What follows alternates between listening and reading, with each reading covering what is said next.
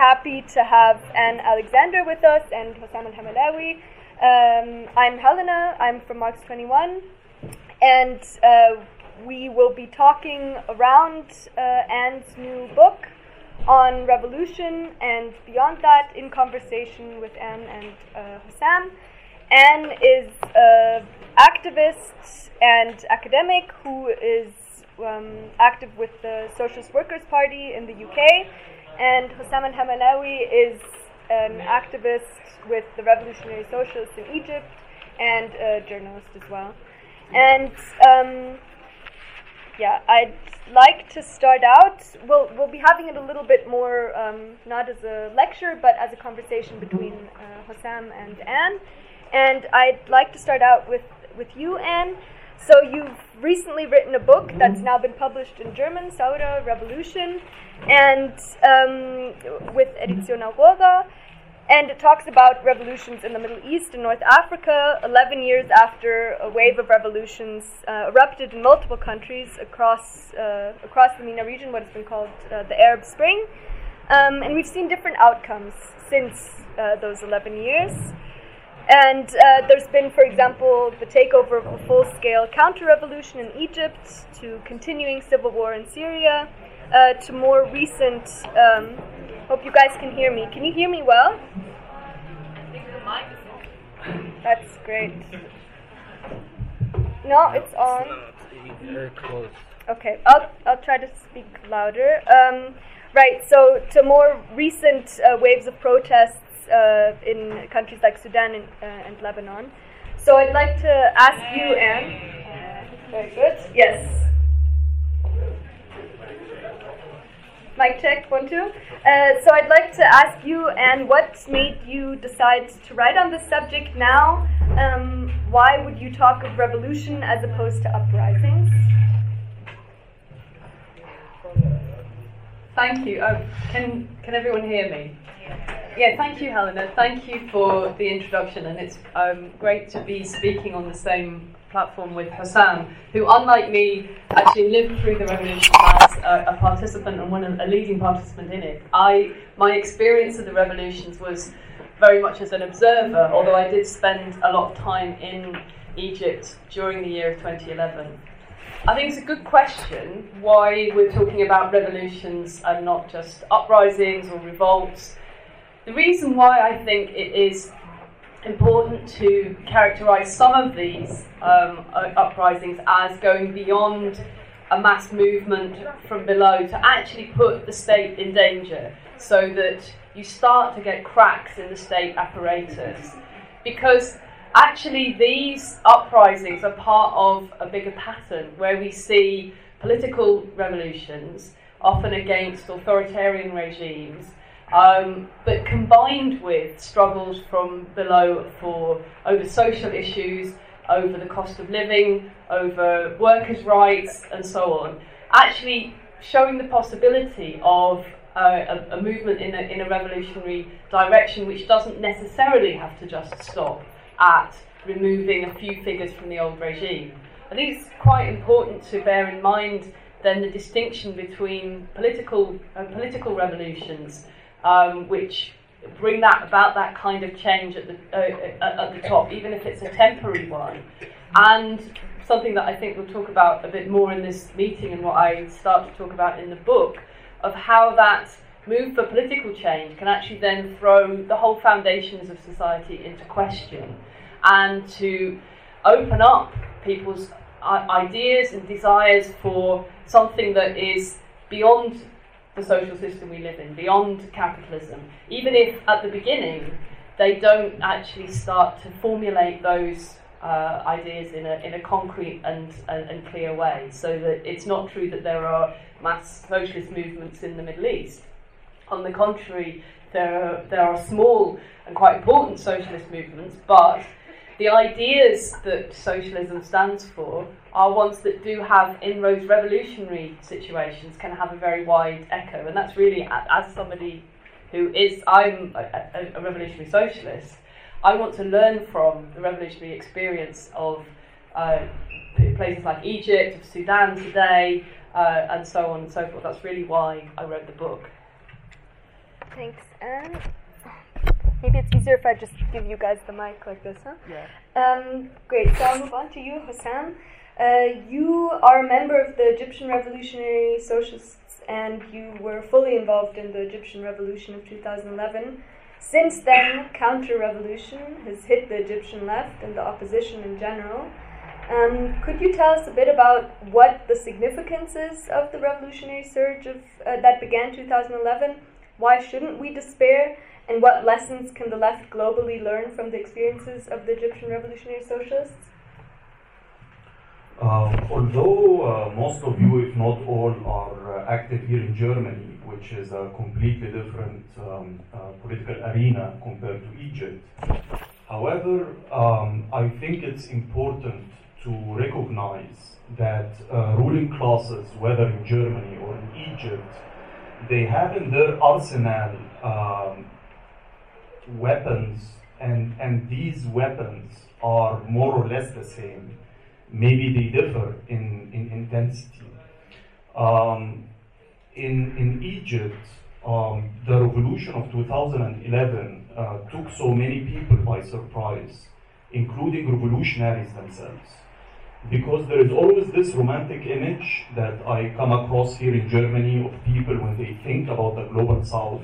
So they think it's easier to have a revolution since um, the people there are living under oppression, repression, and uh, autocratic regimes, while here in Germany there is much more room for maneuver.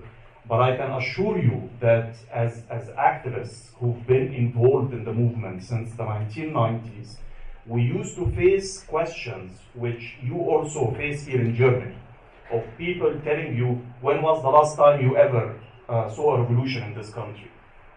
Uh, the workers are, will never rebel. Uh, people uh, will never uh, uh, follow socialists because socialism has been tried and failed. All of these arsenal of arguments that you face here as revolutionaries in Germany, we face similar ones, not identical, but similar ones. So the, the revolution, when it happened in 2011, it was a, a moment of recognition. It was a moment of, um, of finally, like for years, we've been talking about that it is possible to mobilize millions at some point to bring down this regime, and it finally happened. So, and although, as Helena said, the revolutionary socialists were fully involved in the revolt, whether it is in terms of organizing the Tahrir and in terms of taking Tahrir to the factories so as to launch this mass wave of industrial actions in February 2011, which more or less was the silver bullet for, uh, uh, for Mubarak. Uh, but we have to understand that although we were fully involved, that this revolution would have happened, whether there were revolutionary socialists or not. Um, the Egyptian revolution broke out because of mainly, I mean, for tons of reasons, but you can narrow them down to two. One is uh, structural problems within the economy and the distribution of wealth. And number two is political repression more specifically police brutality. Now, these two questions have not been solved by the counter revolution. There are some successful counter revolutions who managed to address some of the grievances that pushed people to revolt. In our case in Egypt, this has not happened. Actually, those two problems have become way, way, way much worse than they were in, in prior to 2011. So when you ask me why shouldn't we despair, we shouldn't despair because those structural reasons that led to the revolt are still there and they might act as a trigger in the future for another uh, wave of uprising. When is this going to happen? No one knows. And to be honest, I'm not. Um, there are people who are like triumphalists and since the coup in 2013 I've been saying the revolution continues, the revolution continues. No, the revolution has been catastrophically defeated. And we have to acknowledge this so as to base our strategy and tactics after the defeat? How can we limit the losses? How can we be ready for, uh, uh, uh, for the future uh, revolt? And also to look at the bigger picture that we are not just living in Egypt, we are living in a region. And if we failed in, in some country or in one country, we will still act as a model for inspiring other revolts in the rest of the region, which, as Anne was saying earlier, I mean, Sudan is already going through um, its own revolt. We shouldn't despair because, not just because that there will be future uh, uh, battles to be won, but it's, it's not a luxury um, to be depressed or to be more or less to, to despair about the prospects of change. In, in a generation or two, this planet as we know it, you know, and as, as a suitable for our human life, might not be there any longer.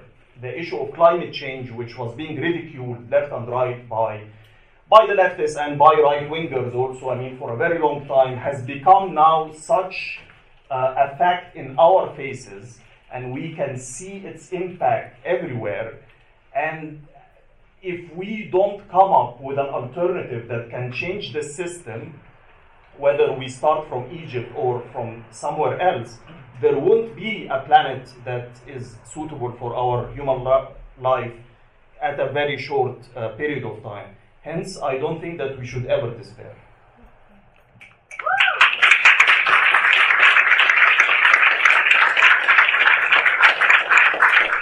Thank you so much, Sam. Um, now I have a question that I'd like to ask both of you, and you can take turns taking the mic. Uh, as you both know, or as the audience also knows, the left is very divided on how to deal with the legacy of the so called Arab Spring. Uh, many leftists look at the interventions of imperialist powers in Libya or Syria, or the role of Islamist forces to cast the revolutionary waves in the MENA region in a negative light. For example, some leftists continue to show staunch support for Bashar al Assad's regime. Broadly speaking, um, what relationship would you guys say the revolutionary uprisings have vis a vis imperialism? Were the revolutions hijacked by imperialist intrigues or imperialist plots to destabilize the region from the onset? And I'll give you the first take. Thanks. Um, so, yes, this is a perspective that you sometimes come across the idea that. Um, when the revolutionary movement arose targeting allies of the US, such as Hosni Mubarak in Egypt, um, that therefore it was, uh, you know, it had a progressive character, but then the revolutionary movement that arose in Syria was somehow uh, an outside intervention um, and had a, a, it was targeting a so-called anti-imperialist regime. I think this is completely misunderstanding both the nature of the movements themselves and the nature of the regimes in question. Because none of the regimes in the region, or anywhere, in fact, are certainly what I would call socialist or even progressive. Bashar al Assad's regime is a deeply reactionary, vile dictatorship, and which oppressed and exploited the Syrian people and continues to do so. It has a rhetorical, its rhetorical cover was to use a language um, which was closer to the, uh, the kind of socialism from above, the sort of uh, the language of Arab socialism that uh, uh, was part of the movement, the Ba'athist Party was part of a wider Arab nationalist movement in the 1960s and into the 1970s. But actually, underneath, um, Bashar al Assad's regime was also a neoliberal regime. It implemented a large number of neoliberal reforms um, in the in the in the run up to the revolution in 2011, there was a layer of people who got very rich in Syria, very similar to the neoliberal wing of the the, uh, the, the wing of the Egyptian bourgeoisie that made a profit out of neoliberal reforms in Egypt, and in fact they were often linked um, uh, very organically with the same. Uh, regional flows of capital, building relationships, uh, financial relationships with the Gulf, and so on. So actually, the movement from below of ordinary people in Syria, which targeted that regime, had both social and economic, uh, had both so- social, economic, and political roots, just as it did in Egypt. One of the things that was, was different, though, in the case of, uh, uh, of Syria was that the active role of the working class wasn't there as it was in, in, in Egypt. The, the, Syrian revolution was um, very much, as um, uh, Yassine al-Haj says, Syrian uh, activist, a revolution of the common people. It was a revolt against, um, against the misery that many ordinary people felt but it didn't have that organised core of the of the working class, and that allowed the regime itself to carry out different different tactics. And in fact, you can also, you know, by that, in terms of that, in terms of that analogy, you can look at then the fate of other revolutions and look for who are the actors in these revolutions, which social forces are engaged, and in time, time and time again, these are layers of the poor, the working class in an organised sense in some of the revolutions, some of the uprisings. Egypt's one, Sudan's another, the uh, massive popular movement in Algeria um, in, uh, in 2019 also had significant working class um, involvement, but others, Syria, Libya, um, where there was no real working class movement and the structure of Libyan society made it very difficult for um, working class organisation to develop. You have a different, uh, a different, uh, a different route through the revolution. They became more quickly armed struggles, and in the case of Libya, for example, you had a split inside the regime. Part of the regime um, rebelled against uh, Muammar Gaddafi's rule um, without breaking any of their internal structures, without changing anything, and went over and was supported by NATO. Um, and so, yes, of course, you have imperialist intervention, because in the case of Libya, what was it that Libya has a, a, huge, huge resources of is oil, and that that was the primary reason for NATO seeing that as a way, as a way into the region. But uh, it's an absolutely, it's an absolute misunderstanding to think of uh, these massive popular movements from from below um, as being somehow fermented from outside by uh, outside forces or by imperialist forces.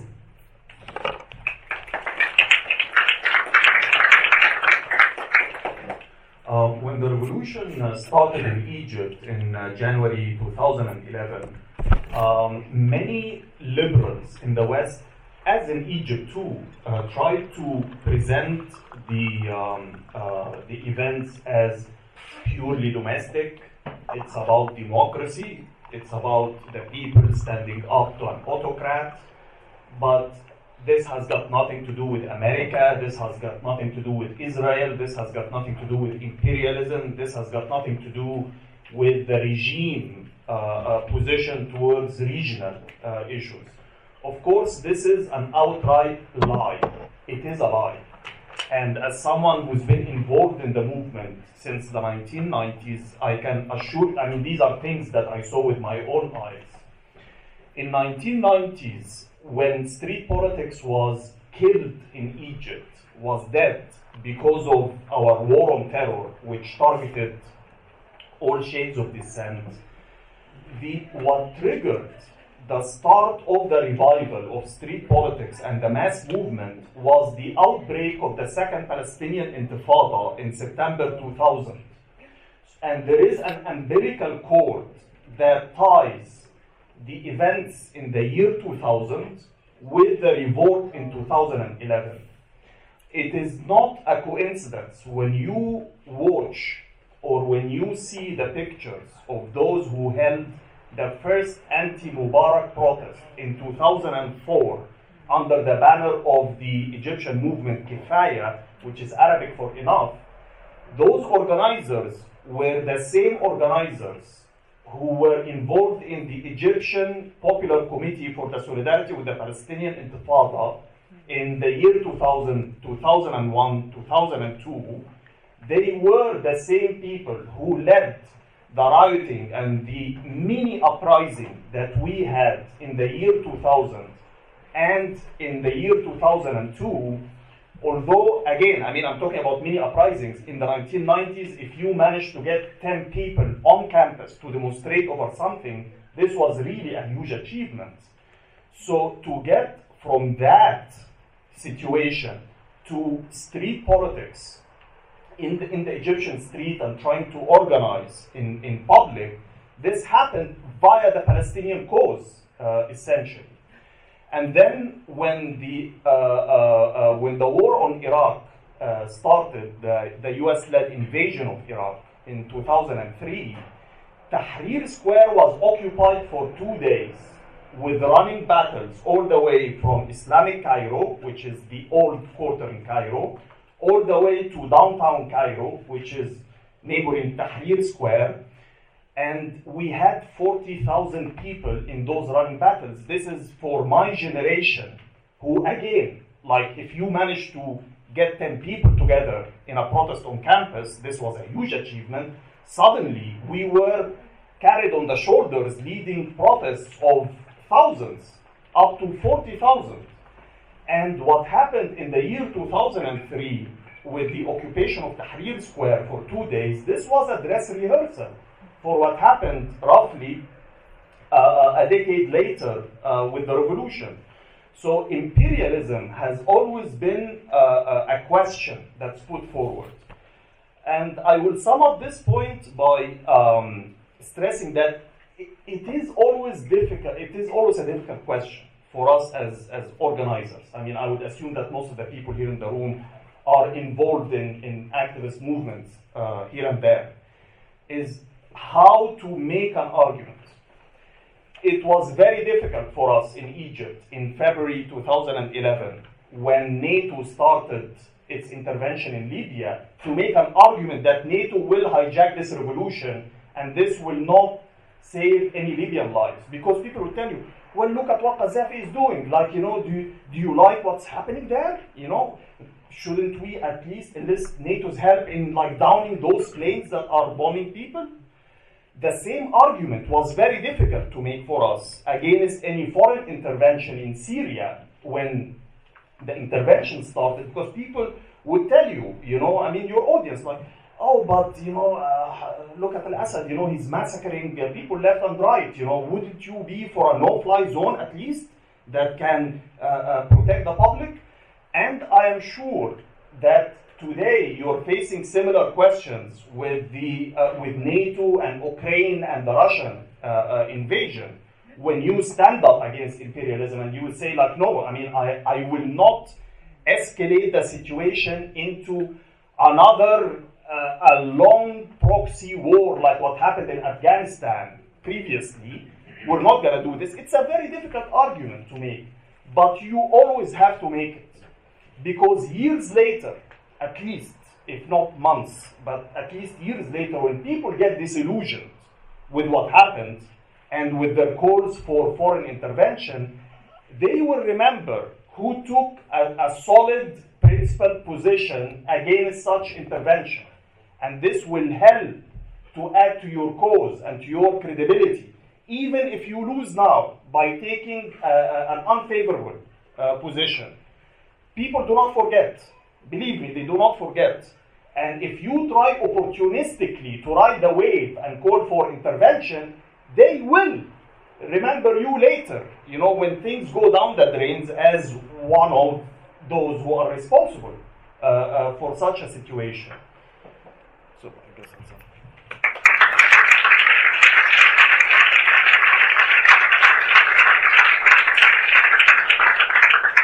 a lot. Um, we'll move on to a question that I have also for both of you uh, regarding the question of Islamism. So, uh, Anne and Hossam, as both of you know, Islamist forces vary uh, in the MENA countries, and I was wondering if you could give us some examples, uh, some case examples of how Islamist forces were involved in the varying revolutions, and beyond that, what stance should socialists have towards Islamist parties and groups? So, on the question of Islamism, it's first perhaps worth trying to define what Islamism is, which is difficult to do because it's quite a vague label. Um, but I would see Islamism as a, essentially a variety of nationalist movements that generally arise in, uh, in the third world or in former colonial countries, which have uh, had a rhetoric of using the language of Islam to talk about political and sometimes social change. this they Islamist movements are found in many countries across the Middle East and play, as Helena was just saying, sometimes quite different roles in political struggles and also have sometimes quite differing social composition. Um, almost all Islamist movements are cross class, they include people from a range of different social classes, and that's one of the reasons why their politics are often confused. For me, a more relevant question, which is a question that is always relevant in revolutions, is whether you're talking about Islamist movements which are reformist, or whether you're talking about Islamist movements that have different kind of politics, perhaps focused on uh, armed struggle, for example, without a mass base, some kind of elite, uh, you know, uh, force that is trying to use terrorism um, to bring down a regime through armed action, but without any role for the masses. Because I think there is a tendency to think about reformism in the context of revolutions as if uh, that only refers to uh, the example of, for example, social democracy. Um, workers' parties that are led by reformist leaders like the SPD in German history, that, as you know from the history of the German Revolution, played a terrible role in crushing the German Revolution and murdering the leaders of the revolutionary, the leaders of the revolutionary left. In revolutions, people who organise movements which go part of the way towards trying to change society, but ultimately argue that you have to stick with the existing capitalist state, you have to stay within the boundary of the capitalist system, and that all that is possible to achieve reforms. In some contexts, parties that have those kinds of politics will have Islamist politics. Not all Islamists, but some of them do. Um, you also have reformist parties that are other kinds of nationalists. Um, it's, and it's identifying that the role of reformists in a revolutionary crisis, which I think then comes on to the second part of the, of the question of how should you relate to these reformist uh, forces, which is actually, I would argue, to stand uh, absolutely independent of reformist forces in uh, whether it's in a revolution or not in a revolution. But there are times when you may need to stand in solidarity with them. So, for example, if you take the Islamist opposition movements in, in Egypt, um, the ones like the Muslim Brotherhood that had a large social base um, a mixture of ideas, some of them reactionary, some of them um, actually expressing people's desire for democratic change or for moderate social reforms or for a society that was not so divided between rich and poor but being fixed by things like charity work rather than self activity of ordinary people. Um, but nevertheless, a kind of confused longing for a different society.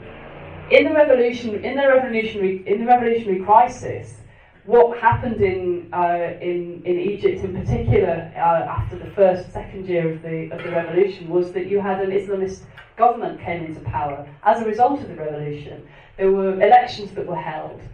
On the other side, and contesting with them, were openly counter-revolutionary parties. Um, for example, in the presidential election of, uh, 2000, of 2012, the second round of the presidential election, Mohamed Morsi was the Islamist candidate. He was going up against, at that point, an openly counter-revolutionary candidate. There had been candidates further to the left um, who had faced him in the first in the first round, but then it came down to the crunch. It was a straight fight between uh, Ahmed Shafiq, who was the candidate, the counter-revolution, in a very open way, wanted to restore the old regime by electoral means, versus Morsi. And I think at that moment, in those circumstances, you have to pick which side you're on and stand with the vacillating reformist rather than the open counter, open counter-revolutionary, while still maintaining an independent position. So it's quite complicated. If, if you look at the question with, um, though, for an opposite perspective, look at Sudan. There, Islamist forces were part of the regime they allied themselves with Omar al-Bashir's military, uh, military dictatorship, and in fact were originally from a party that was theoretically, politically quite close to the Muslim Brotherhood. But you can't judge simply by looking at the politics of the organisation without seeing its relationship to other social forces, the composition of that, and what you know what is going on in the revolutionary movement. So I think that's really the starting point is to ask yourself a slightly more nuanced question rather than just reading off from the politics of, uh, of what the, the organisation puts in its publications or what it says.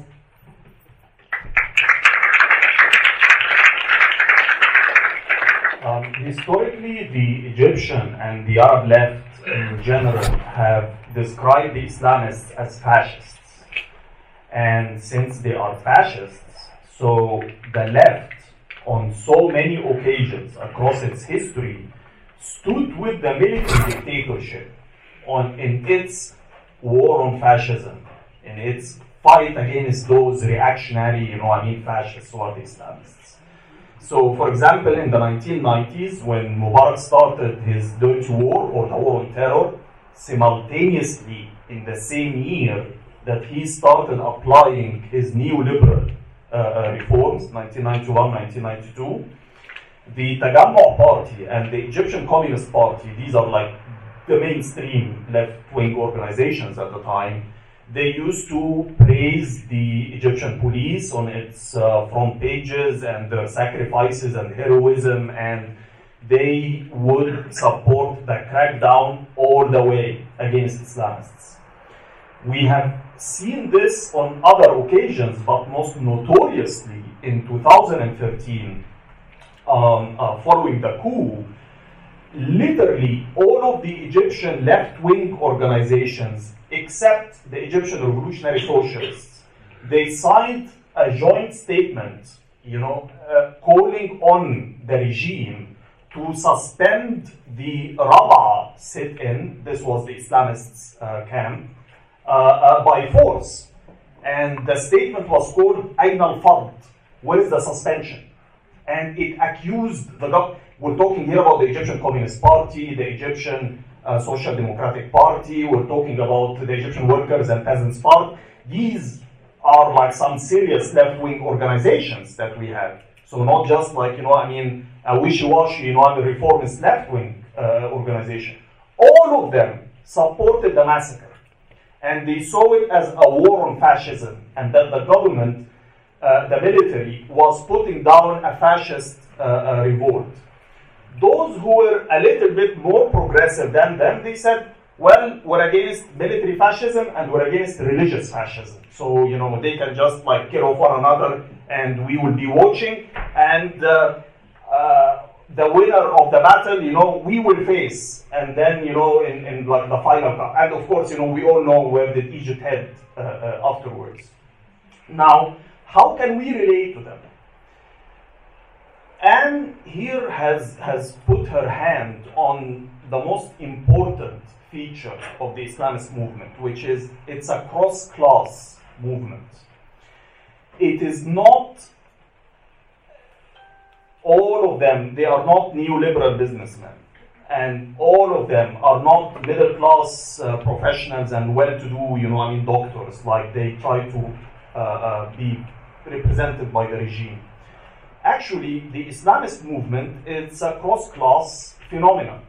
You have in the leadership, you have like some big tycoons, neoliberals, uh, landowners, uh, people like Khayrat Shater, who's now like in prison.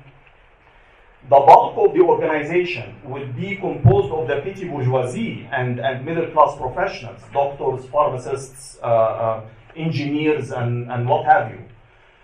And in the bottom, they do have some working class support and they do have some presence among the urban poor and among uh, uh, the peasants.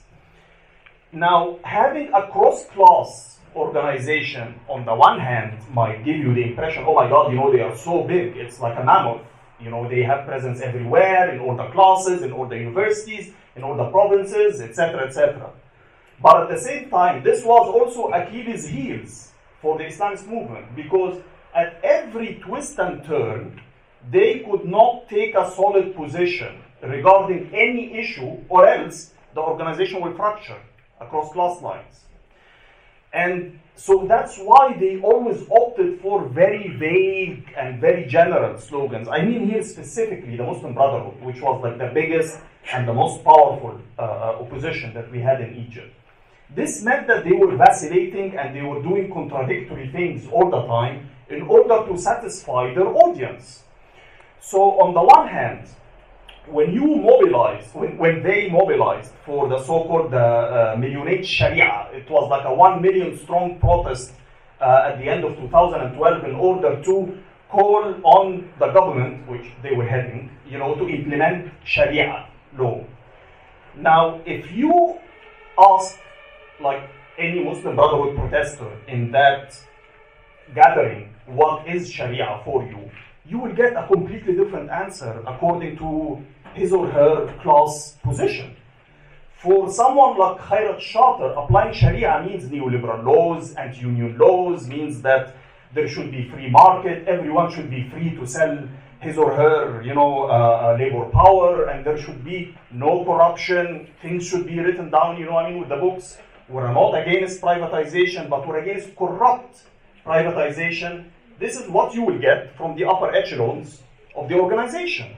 But if you ask one of the workers who, who belong to the Muslim Brotherhood in those protests, what is Sharia for you?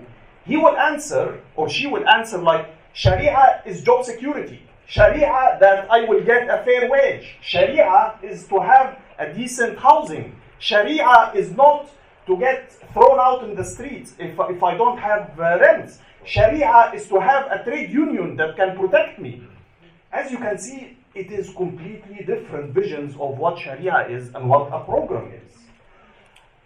Even the question of imperialism, okay, you will find that the leadership of uh, the Muslim Brotherhood, when they reached power, did they like cut relations with the US, for example?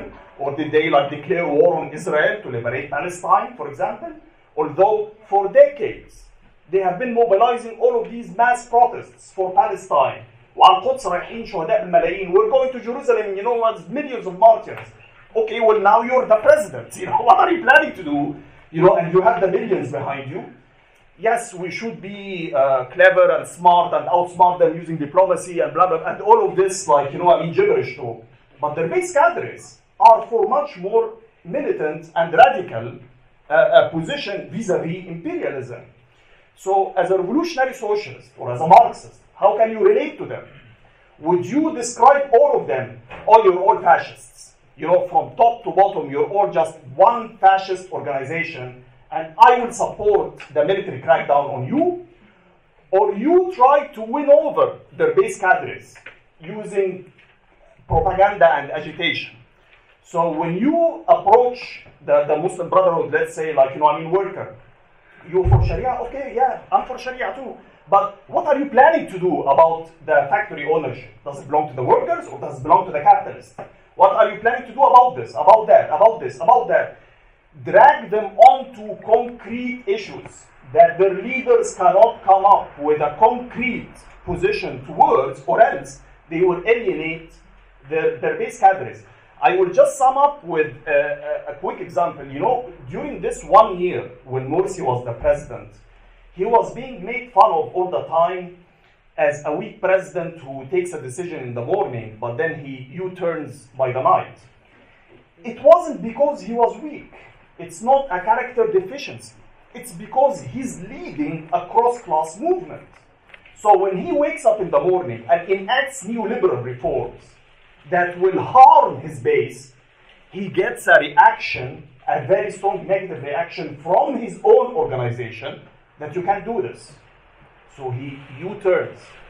So that's why he was vacillating all the time, not because of character deficiencies, but it's because he was on the top of a movement that had a very contradictory class character.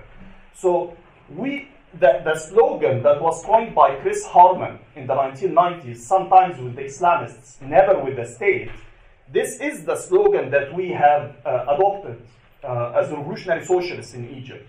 We were with the Islamists in Palestine solidarity protests. We were with the Islamists vis-a-vis the military attacks we were with the Islamists in anti, imperialist uh, uh, protests. We are with the Islamists when they get purged and sacked from university campuses. But we're against the Islamists when they come up with any sectarian anti-Coptic or anti-Christian uh, uh, discourse.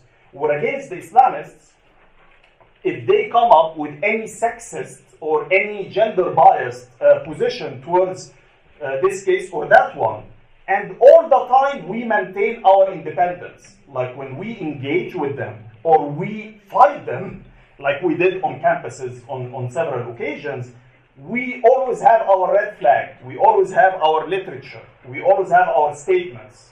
We should not put our disagreements, you know, behind uh, uh, or like below the carpet, as they say. Uh, we make our disagreements with them visible all the time, but we have to coordinate with them whenever there is uh, an opportunity to win over their base gatherers.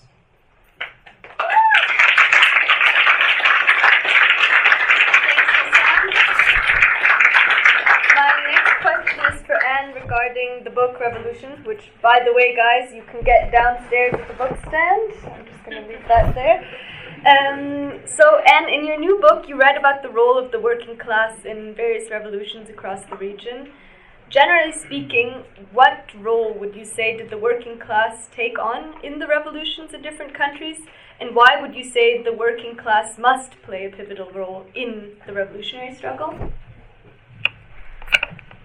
So, as I mentioned before, one of the differences between the outcomes of some of the revolutions actually can be traced back to the degree to which the working class was an independently organised actor in the revolutionary process. And I think this is an important but often neglected aspect of understanding the revolutions in general. So, both in 2011 um, when there was the uprisings in Tunisia, in Egypt, Syria, Libya, um, Bahrain, and Yemen.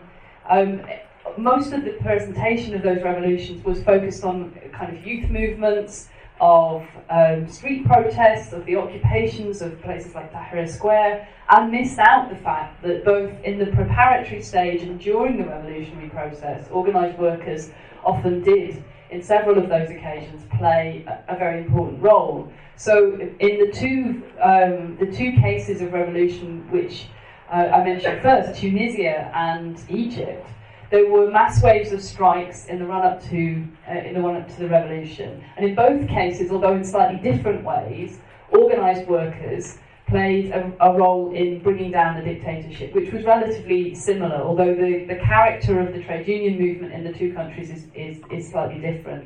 In the Tunisian case, the UGTT, um, which is the uh, uh, Union General Union of Tunisian of Tunisian workers, um, actually is one of the few trade union movements in the Middle East that was not run by the state, although its top leadership had been co-opted by the Ben Ali dictatorship from time to time. It can retain a degree of independence as a trade union organisation under, uh, underneath, so the, at the middle level and at the rank and file level. And in fact, it was precisely through a rank and file movement that came up from the bottom through a series of regional general strikes uh, that led to Ben Ali's downfall uh, very, very directly. broke the, the, the top of the trade union movement so that they had, they, again, it was somewhat like Hossam's description of the Muslim Brotherhood, but this time inside a trade union movement, where the leader of the leadership of the movement uh, was unable to control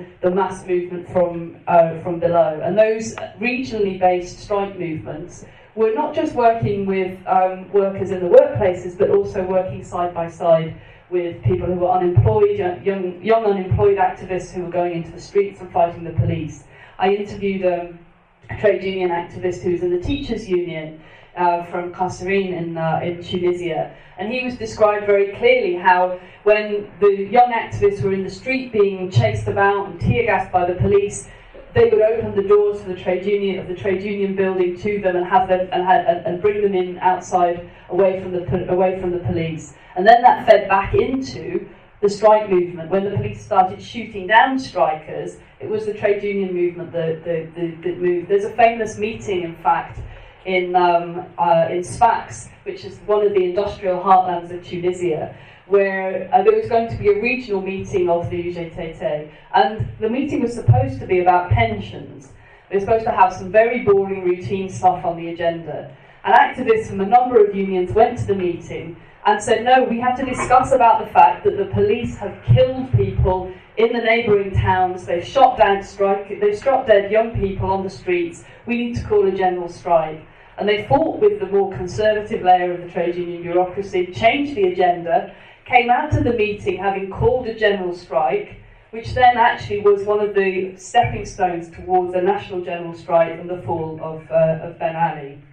In the case of Egypt, you didn't have that independent in a mass trade union movement, but you had the beginnings of independent trade unions that were being built out of the strike action, waves of strike action involving millions of workers before, um, before the revolution uh, even erupted and paving the way for it. And as Hossam said, in terms of the, in terms of the decisive role of the strike wave that uh, took place before Mubarak fell and was one of the major reasons why Mubarak fell, but then you actually have to argue, look, look a bit further, like I said. In some cases, revolutions happened, uprisings of ordinary people, of poor, uh, people who were workers, very involved in the Syrian revolution, but without that organised uh, expression of, uh, of workers' struggle.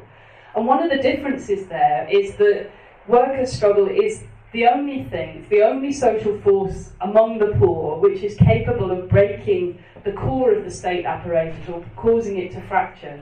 If you look at the Marxist analysis of the state, of the uh, way in which people like Russian revolutionary Vladimir Lenin conceived the state, they didn't see it as a neutral body above the rest of society. They saw it as uh, something that is an instrument of class rule. It is an instrument in the in, in the hands of the ruling of the ruling class. And one of the principal functions it has is uh, is a repressive function, that the army and the police are at the heart of that machinery.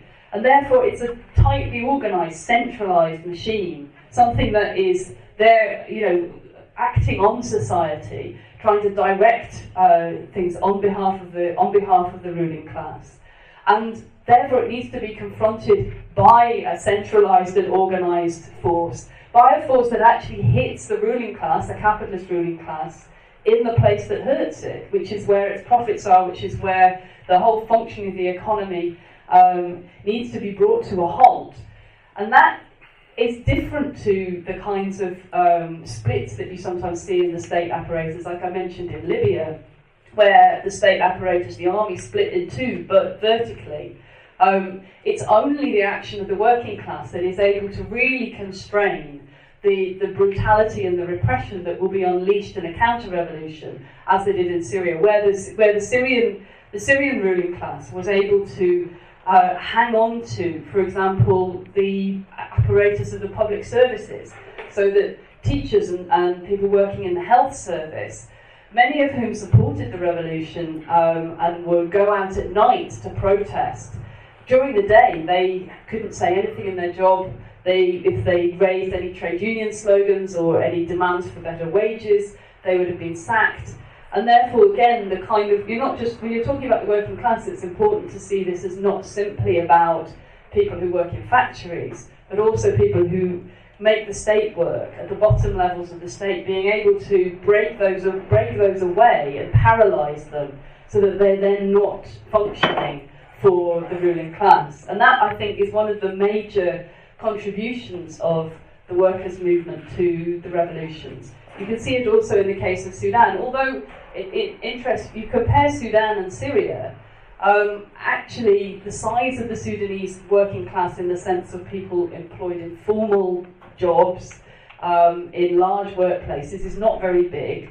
So it's still a lot of people work in agriculture, and a lot of people are either unemployed or work in very small workplaces and quite precarious jobs in that sense, it's, a, it's perhaps there, there, are probably more people working factories in Syria. But in the case of in the case of Sudan, there is a small and combative working class movement that spans into the public services and also in key areas like the ports and so on. And that played a crucial role in the uprising against uh, al Bashir. And again, general strikes that were organised played an enormously important role in forcing that break in the state apparatus. It didn't go far enough it's not that the revolution in Sudan has, has completed that process, but again it showed as another example of where the working class played a central role in the revolutionary process. It was able to hold off and constrain the repressive forces so that the revolutionary movement can grow.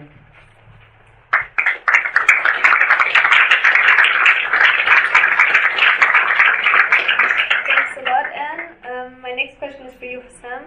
And I was wondering if you could tell us a bit about, um, in your opinion, in a Marxist analysis of the revolutions in the MENA countries, what would constitute a successful revolution? And what role must the Socialist Party play herein? Or, in other words, how should revolutionary socialists organize themselves? Uh, this is a good question because um, probably most of you are familiar with the famous slogan of the Egyptian revolution, عيش حرية عدالة اجتماعية, bread freedom and uh, social justice. And to be honest, these are very general uh, uh, terms. And those who carried, or those who were involved in organizing the revolt, at least initially, were an umbrella of organizations, and the majority of them were, uh, were actually reformists. Uh, they were not uh, revolutionary. And for them, um, a successful revolution would include, first, of course, toppling Hosni Mubarak. Secondly, that you would um, try those, like you were put on trial, those regime figures who were part of the corruption machine and the killing machine of Hosni Mubarak in the previous three decades. But then you have elections and voila, you know, like supposedly now it's a free country. And when you even look at um, when George Bush declared uh, victory in Iraq, it wasn't just after uh, the invasion. It was after they held, you know, their first elections. You know, once you have elections, then you know now they are all free. Uh, I think it, it is a little bit more complicated uh, uh, than this. Um, for me, a successful revolution would have to include a fundamental change in the mode of production and in how society is, is organized. Now, if you suddenly have like a one man, one vote, or one person, one vote, one citizen, one vote, uh, no matter what you call it, but there are severe class disparities between Egyptians, then I, I don't think that democracy will work. It, it, it can never work uh, this way unless it, it involves some radical restructuring of how production is being run in our society and how wealth is distributed in our society. A tragic thing that happened in the Egyptian revolution is that, I mean, first I have to be clear, it wasn't us in Tahrir who brought down Mubarak, and it wasn't the army. It was the mass industrial actions that broke out in the last week of the 18 day uprising that basically forced the military junta into stepping in and sidelining Mubarak, or else the entire system was going to collapse. Now, as soon as Mubarak fell, literally all the Egyptian forces, from the extreme left to the extreme right, with very few exceptions, were denouncing the labor strikes. That these labor strikes are actually an impediment towards achieving democracy. The workers are selfish, that in such bad circumstances, they are demanding their own, demanding like, you know, uh, salaries to be raised or demanding job security, you know, as contracts or demanding this or demanding that. Just to give you an idea, in Egypt, you can work for 40 years and without getting a contract so that, you know, your employer can fire you at any second. I mean, even even me, like you know, all I lived most of my life in Egypt. I was never given a contract, and I'm not a blue collar working class Egyptian. So imagine what is it like for Egyptian workers in general. The, most of the Egyptian revolutionaries looked towards the squares, looked towards political changes, political here, like quote and between quotes, like a constitutional change or like a, reforming the electoral uh, uh, laws or doing this or doing that, or let's just elect a clean politician who will complete this task and will somehow, you know, I mean, just shoot us into democracy. But they, they regarded those industrial actions as a threat to the extent that one of, you know, our basically icons of liberalism in Egypt, Dr. Amr Hamzawi, his first initiative after Mubarak fell was to call for the revolution youth to form groups that will be sent to the factories in order to convince the workers to suspend their industrial actions. Because now, now it's not the time for strikes. It's the time for uh, uh, amending the constitution. It's time for uh, uh, holding parliamentary elections. It's time for drafting new laws about this and about that. And of course, without fundamental changes in the structures of society during those three years of revolt, meant that just in the span of one month, Sisi could erase every single gain that we have fought for all throughout the uprising.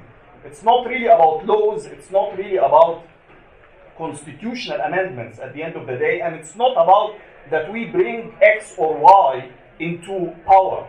It's about a successful revolution. It's about how we restructure society fundamentally, socially, and economically. And that's what would constitute a successful revolution.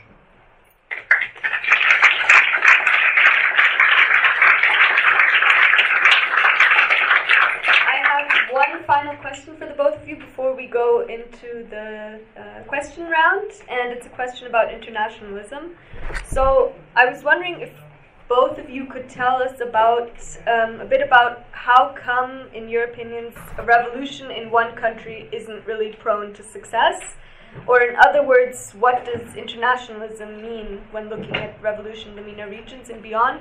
And furthermore, what does this mean for the struggle for Palestine? So, one of the most exciting and exhilarating things about the wave of revolutions that broke out in um, from late 2010 to 2012 was the way in which revolution very visibly leapt across borders.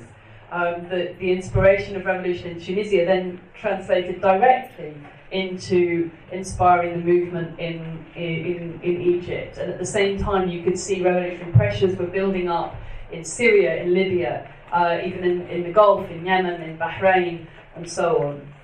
And that reflected the fact that across these countries, although in some cases the political system was um, was different, essentially the, the content of the of, of, the revolution and the fact that it was these revolutionary movements were um, driven by ordinary people's desire for change at the social as well as political level uh, reflected the way in which capitalism works across the uh, across the region. It reflected its unevenness. It reflected the, um, the, the, the the way in which it's the way in which it was formed, and therefore the counter-revolution was something that happened across borders as well. Every revolutionary movement faced a counter-revolution internally, largely led by the army and the police and the, the core of the old uh, uh, of the old regime fighting back, but they were also aided by other ruling classes. It wasn't the case that um, it's in a sense what the revolutions opened up was a great horizontal split between the vast majority of ordinary people in the region um, who had something to gain from a deepening revolutionary process and the ruling classes of the region, who up until then, in some cases, were competing with each other, in some cases, fighting with each other, um, who also had something to gain from crushing these revolutions. And they did so in a very concrete way. One of the centres of counter revolution was and still is. Uh, is the, the countries of the Gulf, the ruling classes of Saudi Arabia, the Emirates, um, and in fact, I mean, in the tragic case of the Bahraini revolution, which was aborted very early on, the Saudi ruling class literally sent uh, tanks in over the bridge from Saudi Arabia, from the eastern province into into Bahrain to literally crush the uprising at Pearl, at Pearl Roundabout and to stop the Bahraini revolution before it really even had managed to um, to get very far. Um, the Saudi Saudi ruling class and Emirati ruling class played a, a, pivotal role in destroying the revolution in Yemen and destroying the country. They backed up the Sisi um, regime in, uh, uh, in, in, in Egypt. Have intervened also in, in Sudan um, where they've been working hand in glove with the, um, uh, uh, with, the, with, the, with the military there. And this also brings on to the question of, uh, of Palestine, because we haven't really talked about Palestine very much in the session, although there are other meetings on Palestine, where in the case of the, Palest- of, the, of, the, of the Palestinian revolutionary struggle, I would argue that Palestinians do face a, uh, an, an enemy in the state of Israel, which is very much supported by, by others. It's part of um, a system which is backed up by US imperialism. So behind the Israeli state stands the might of the US militarily, but it also depends on the support of other um, of, of, Arab regimes around about. So in the case of Egypt, the Egyptian army uh, is supplied by the US with huge amounts of weaponry for two reasons. One, in order to, to oppress the Egyptian people, but also to maintain the siege on Gaza, to maintain the oppression and dispossession of the Palestinian people. So, in the case of the, of the Palestinians, it's a very concrete example of why uh, revolution has to, ha, has to be international, has to go across borders, and has to connect with that struggle from below in multiple countries in order to have a chance of, of, of success. Any revolutionary movement that, that, that, that gets close to uh, enacting even very mild political changes, and even non revolutionary movements uh, face this. I mean, think about what happened to the left in Greece, in Syriza.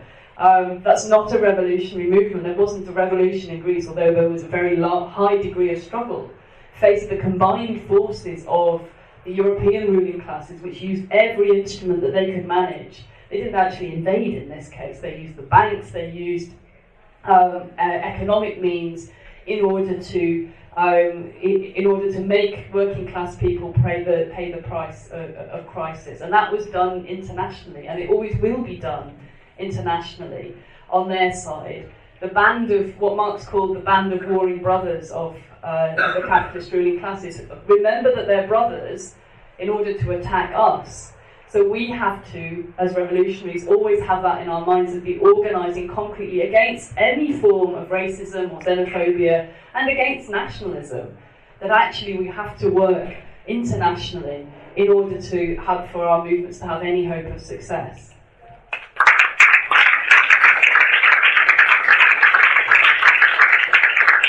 Um, recently, I finished um, uh, reading the memoirs of Obama, which was a very extremely painful experience for anyone. But um, I'm just mentioning this because there was a, a section in it, a chapter on the Arab Spring, and it includes some of his, an account of some of his phone calls with the regional leaders as Mubarak was being toppled, you know, and the horror, the horror that every one of those GCC sheikhs, you know, I mean, of the Gulf, were in. And they, they could not believe that the US was not gonna uh, support Mubarak till the very end. I mean, obviously, the US are not like freedom loving country or anything, but it's, it's about interests. And it was clear that it was game over for Mubarak. So, so anyways, like I, I do recommend that you check this chapter on the Arab Spring and forget about the rest. Um, our revolution at the end of the day was massacred by the Egyptian army that was directly funded by the UAE and by Saudi Arabia. The most two reactionary Arab regimes that we have uh, at the moment in our region and who are spearheading the counter revolution. Seriously, there is like a trail of tears, a trail of blood, and trail of destruction in every single country that the UAE and Saudi Arabia have somehow intervened in. And Egypt was a classic uh, example. If the revolution does not spread because this was also another question that was being debated as soon as we topic Mubarak. Like, is it something domestic and we should now focus on rebuilding the country and building our democracy? Or should we export our revolution to the rest of the region? in, in, in my case, you know, it was a settled question. Like, you know, it's not up to us in Egypt. Oh no, we're not going to export our revolution. Oh no, no, we're going to export. No, I mean, the Arabs were watching us live, and they saw the biggest thug in the region, Hosni Mubarak, being toppled. So obviously, you know, I mean, they're not gonna wait for the Egyptians. To, oh, please, you know, come on, do your own revolution. I mean, they were in the streets. I mean, the following day in Libya, in Yemen, and, and elsewhere. Obviously, the first wave of the Arab uh, uh, revolutions or the region's revolutions um, did not materialize in, in any substantial uh, change. But again, um, we should learn from our mistakes and, and build upon them. Which gets me finally to the question that you here in Germany, you, you might feel that you are very remote from uh, uh, the Middle East. You might feel that you are actually powerless. You know, when you think about yourself, because most of your meetings in the university campuses or elsewhere, with the exception of Marxism here, that you will find that you're handful. You know, you're five people in a room, you're ten people in a room. And, and this could be demoralizing and depressing. You know, on the long run, it is very difficult. Really, the most difficult task about being a revolutionary is to is to stay a revolutionary. you know, this is this is a, such a difficult task. You know, it's not necessarily about uh, uh, police repression. It's not about police repression. It's not about that, oh, there is like, you know, a military dictatorship that, that might bomb the meeting. It's about you staying against the mainstream common sense and holding the flag while you are a minority. Because a revolutionary by default will have to be a minority. I mean, if all people are revolutionaries, then the revolution would have happened a long time ago. I mean, think about it this way, you know. I mean, yes, you are a minority. Because obviously, if you're the majority, the revolution would have happened.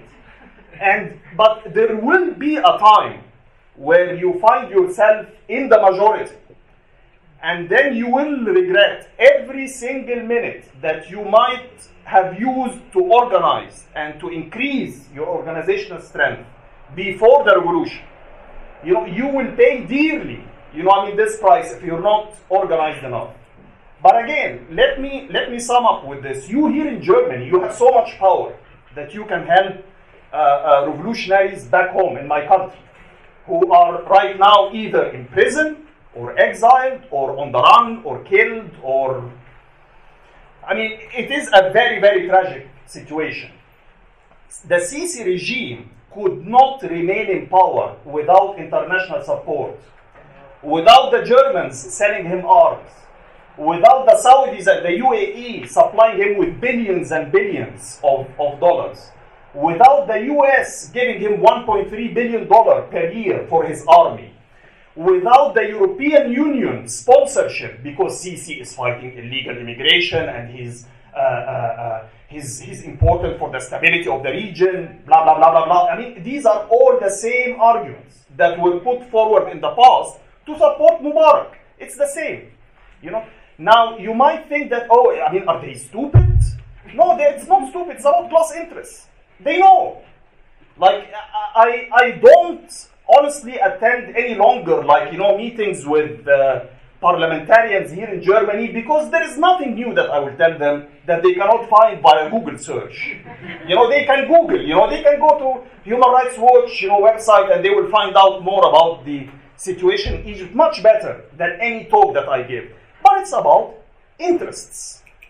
The interest of the German bourgeoisie lies with Abdel Fattah Sisi in Egypt. Now, it is your task to make this interest threatened. It is your task to make the price of supporting Sisi in Egypt very, very expensive.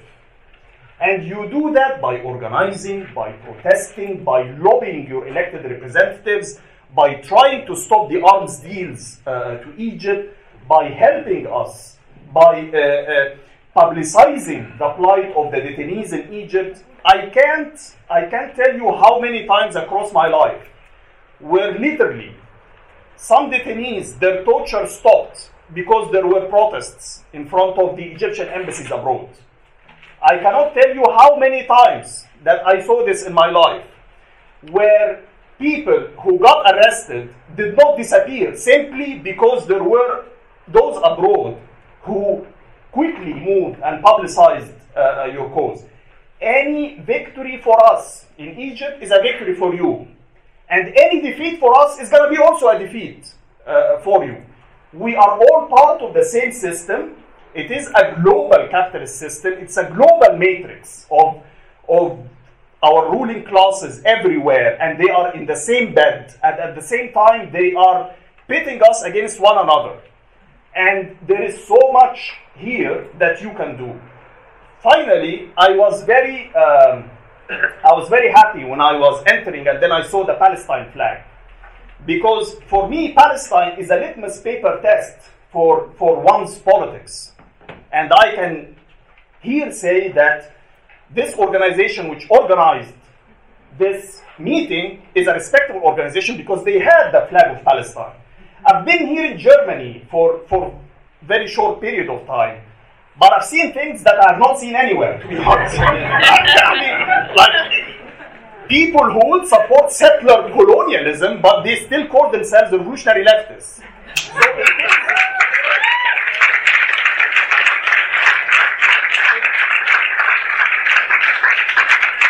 So, we're counting on you, comrades. We are really counting on you. Every one of you here, you know, has so much power that can help people uh, back home. So please use it.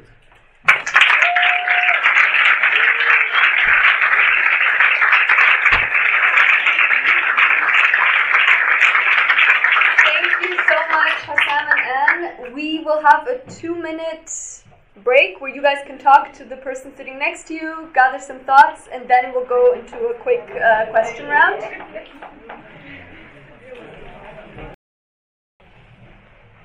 Okay, I'll allow Anne to go first. We have to stop on time, sorry guys. Um, thanks. So I, I'll take the two questions that were. You asked a question about um, the role of the Islamic State in the counter revolution in, in Syria. Um, I mean, first, I think it's important to say that where organisations like uh, uh, Islamic State have come from, actually, its roots lie in the US uh, occupation of Iraq. That its predecessor organisation, uh, people like Abu Bakr al-Baghdadi, who was one of its key leaders, um, came out of the brutalization of, of Iraq in a very direct way. He was, he was arrested and detained by the Americans at Camp Bucca um, and then emerged to lead a vicious sectarian organisation um, which already pre-existed, but he was the, one of the major Iraqi leaders of it, that targeted Shia uh, Muslims in Iraq on a sectarian basis and attempted to actually transform the uprising against the US, the, the armed struggle against the US occupation into a sectarian into a sectarian war with quite a lot of success. There were on the other side, there were also Shia Islamist organisations that turned in a sectarian direction as well. So it wasn't totally on one on one side, but the the roots of uh, of Daesh as an organisation are definitely in that period in, in, in Iraq. And then you have to ask, how did that organisation then become so powerful inside Syria? And again, it is to do with the defeat of the popular movement by the regime, by the way in which the regime was able to isolate um, rebellious towns and villages. Um, for example, the cradle of the revolution in Deraa in the south was put under siege by the regime, bombed by the, by the regime. And this happened time and time again, which meant that then when people started to started to fight to, to fight back and the civil war began, the space was opened up for um, Islamist groups that had, in some cases, had quite reactionary ideology to really start um, coming into the into the leadership of the, of the military movement. In the case of the Islamic State, um, essentially the, they were beneficiaries of the fact that the regime attempted to withdraw from areas that it didn't consider to be useful Syria. It retreated to its heartlands um, in Damascus and the kind of centre of the country and Latakia area. in order to be able to try and consolidate and then and then militarily roll roll back. They ended up being supported by Iran and supported by by Russian, particularly air, air, air power. When they retreated from some areas, such as uh, in the north around Raqqa and Deir ez-Zor, that was when Islamic State in, in Syria had was was successful in, uh, in, in taking control of those areas, but they're fundamentally brutal reactionary organisation that was able to take advantage of the of the, the conditions of, uh, uh, of war and a general dis- disintegration of society as a result of the um, uh, uh, uh of, of, of the war. There was also a question about um, the role of Amazigh people in struggles in the in the region. Um, and actually, this is very important in both uh, in both Morocco and in Algeria. I didn't I, in the book. I haven't really talked about um, Morocco, somewhat unfairly, but um, this was largely to do with lack of space and space and time, and because the movement in Morocco. Um, in 2011, didn't manage to get to the stage of a real break in the political system. Um, but if you look at the, the repression of the Amazigh people in, uh, in Morocco, in the Rif region, that that has intersected with the the political movement against the against the monarchy on several occasions. There was a massive wave of protests in uh, 20, 2014, 2015. And in Algeria as well, there is the long running struggles around um, cultural autonomy and uh, around um, Amazigh solidarity and language and culture, which have been over the years brutally repressed by the regime in Algeria.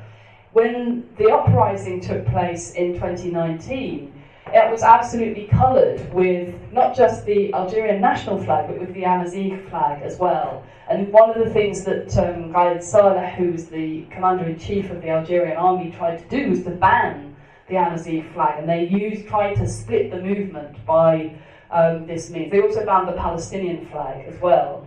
And in fact, one of the talking to Algerian comrades about this, it, one of the things that they said was very was very clear during the revolutionary period or during the period. So it is debatable that you could really characterise what happened in Algeria as a, a, revolution. During the period when revolution appeared to be potentially on the cards at the height of the uh, after Bouteflika had fallen, um, that you could see how that the revolutionary movement, if it was going to go forward, would have to in, in, embrace that solidarity um, around questions of national oppression and shouldn't, could not let itself be divided on those questions of, uh, of oppression. And in fact, as the movement has gone backwards, then questions of, um, uh, of racism towards uh, uh, Amazigh people have come to the fore again, and the army has very much used, and the, and the, um, the Algerian ruling class has used that divide and rule tactic. So again, it, it underscores the need for solidarity against oppression has to run right through a revolutionary movement for it to be successful.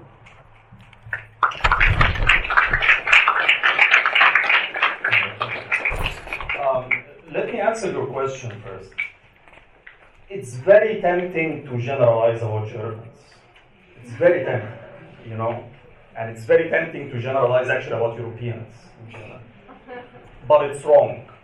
Um, what goes for the German here in, in Germany, believe me, it will go like, you know, for the Egyptian, I mean, back home.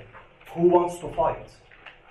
I mean, if someone comes to you and tells you, like, you know, elect me, and I will, you know, fix your situation, everyone will do this.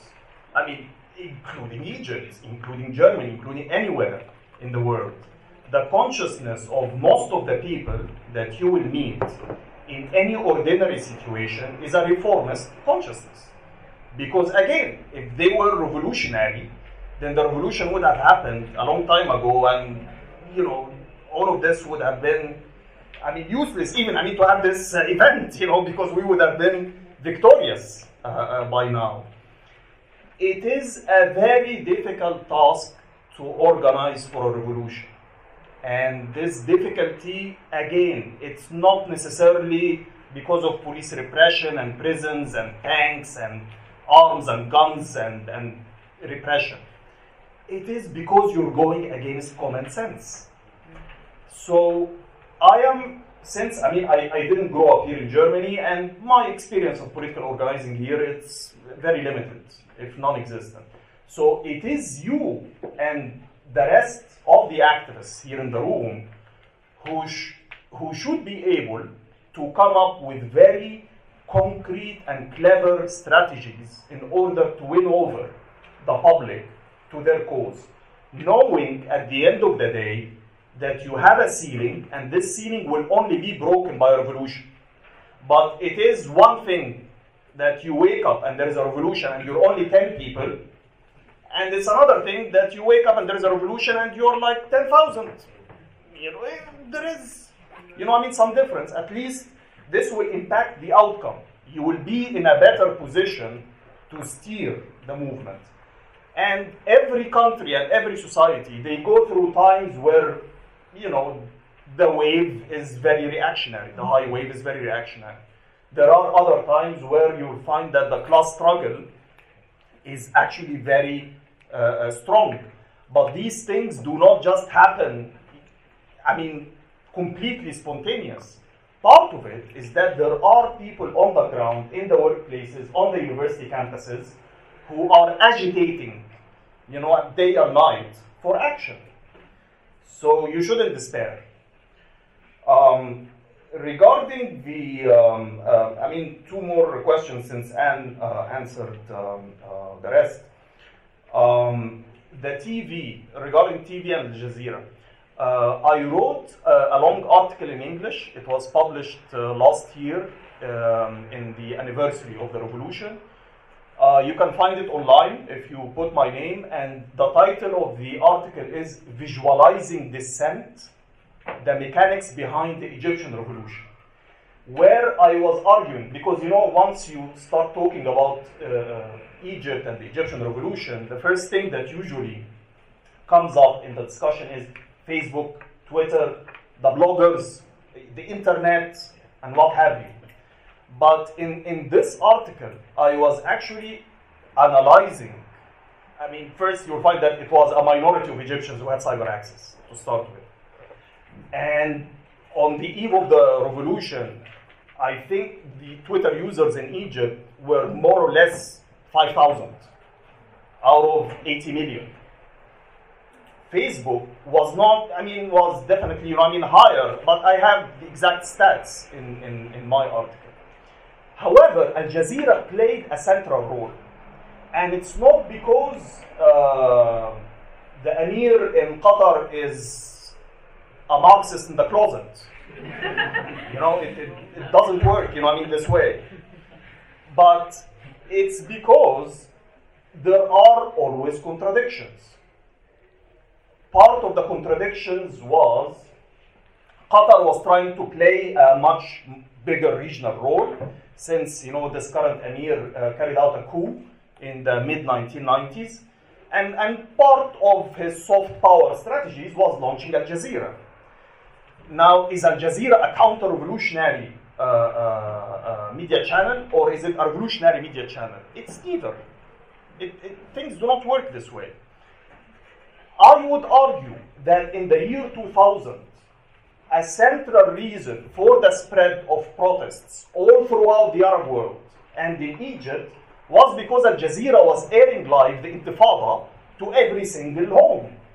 Now, definitely, the Qataris did not want a revolution in the region, but at the same time, just by airing those visuals, and the Egyptians were like sitting in their homes, you know, watching those kids taking over tanks, Israeli tanks, and they were like, well, if kids can confront tanks, I can confront the police sergeant who's around the corner here. This gave a boost for us uh, in order to organize. The second thing is that we used Al Jazeera as activists when uh, the Kifaya movement started in 2004. The Kifaya movement was the umbrella anti Mubarak movement. Kifaya is Arabic for enough. And the biggest protest that Kifaya ever organized was 1,000 protesters. Okay, so I mean, this movement, which like everyone spoke about, like the biggest protest that we've managed to put together was like 1,000. And most of the time, our protests were like, you know, two dozens, uh, 100, on a very good day, we can get like 500 protesters in downtown Cairo.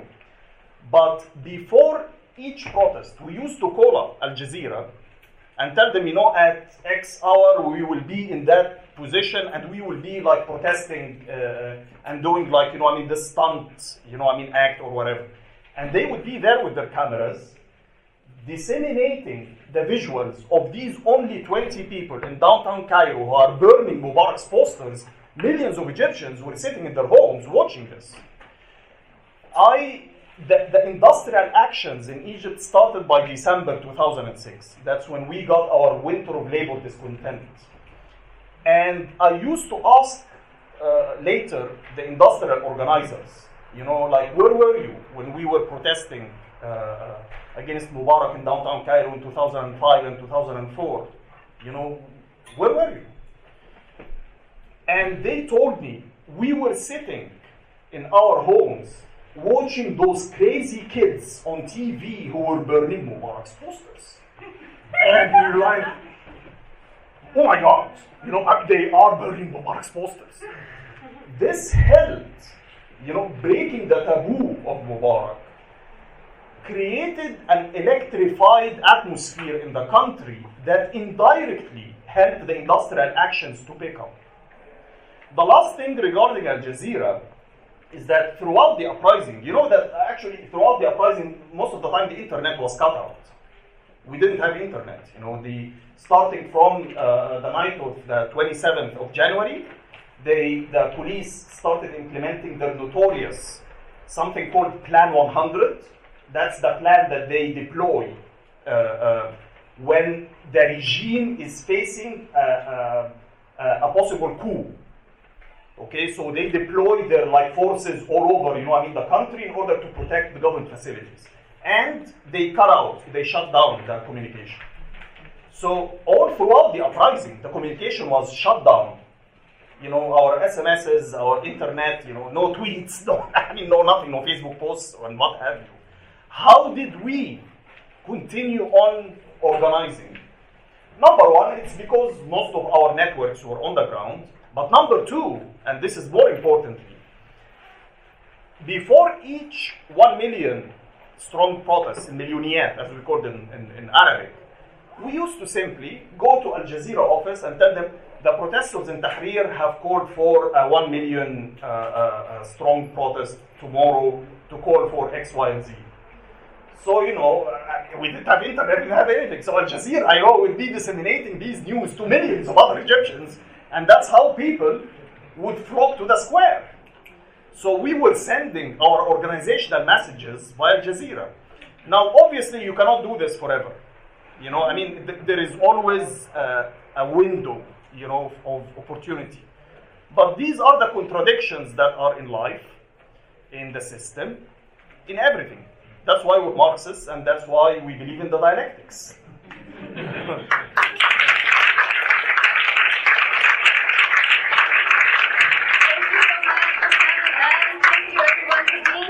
Anne's book can be found downstairs in German, and the English version is being published soon. Yes.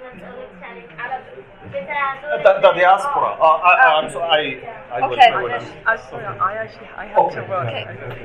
Okay. Um, so your question regarding what's next.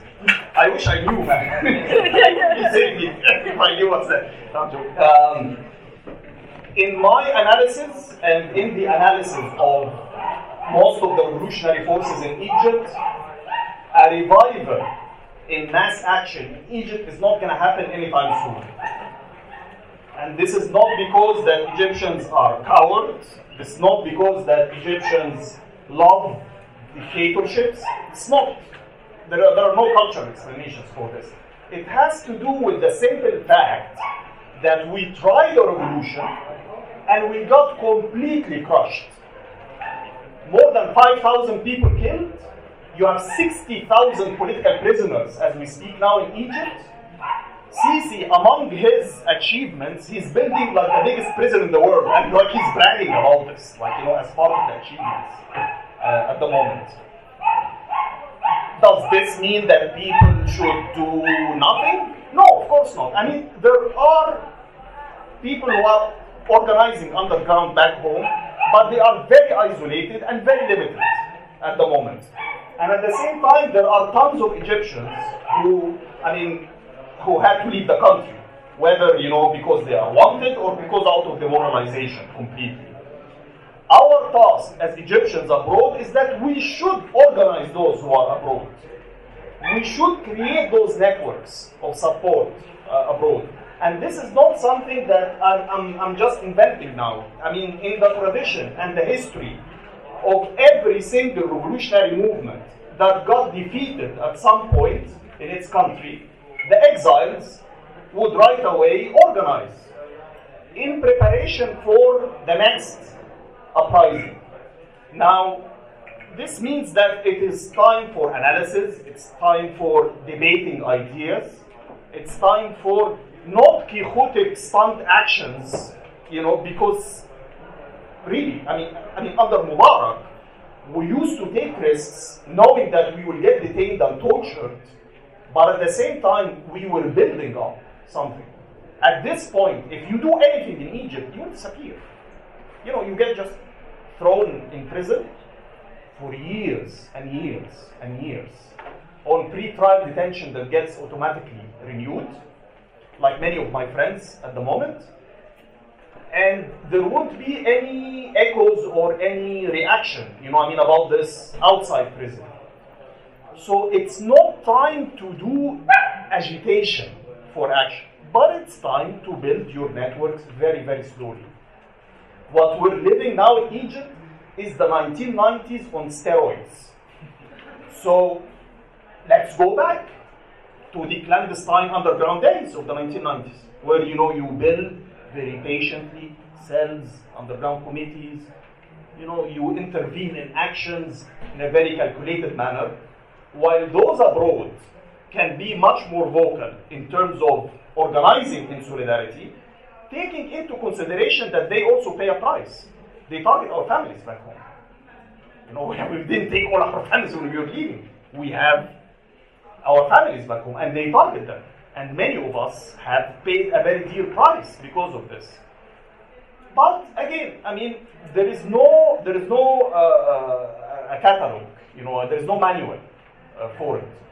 You have to try. This will work. This will not work. Let's try this. You meet other activists in other arenas in other countries. You learn from them. You exchange experiences. Now I know, like you know, tons of Palestinians here in Germany, more than the Palestinians that I've met. You know, in back home in Egypt. You know, it's time that we liaise, we network, know more about your situation, and you know more about ours, so that when the new wave of the Arab uprisings, which inevitably is going to happen, revolutions are inevitable. The victory is not inevitable. The victory depends on how you and I organize in advance.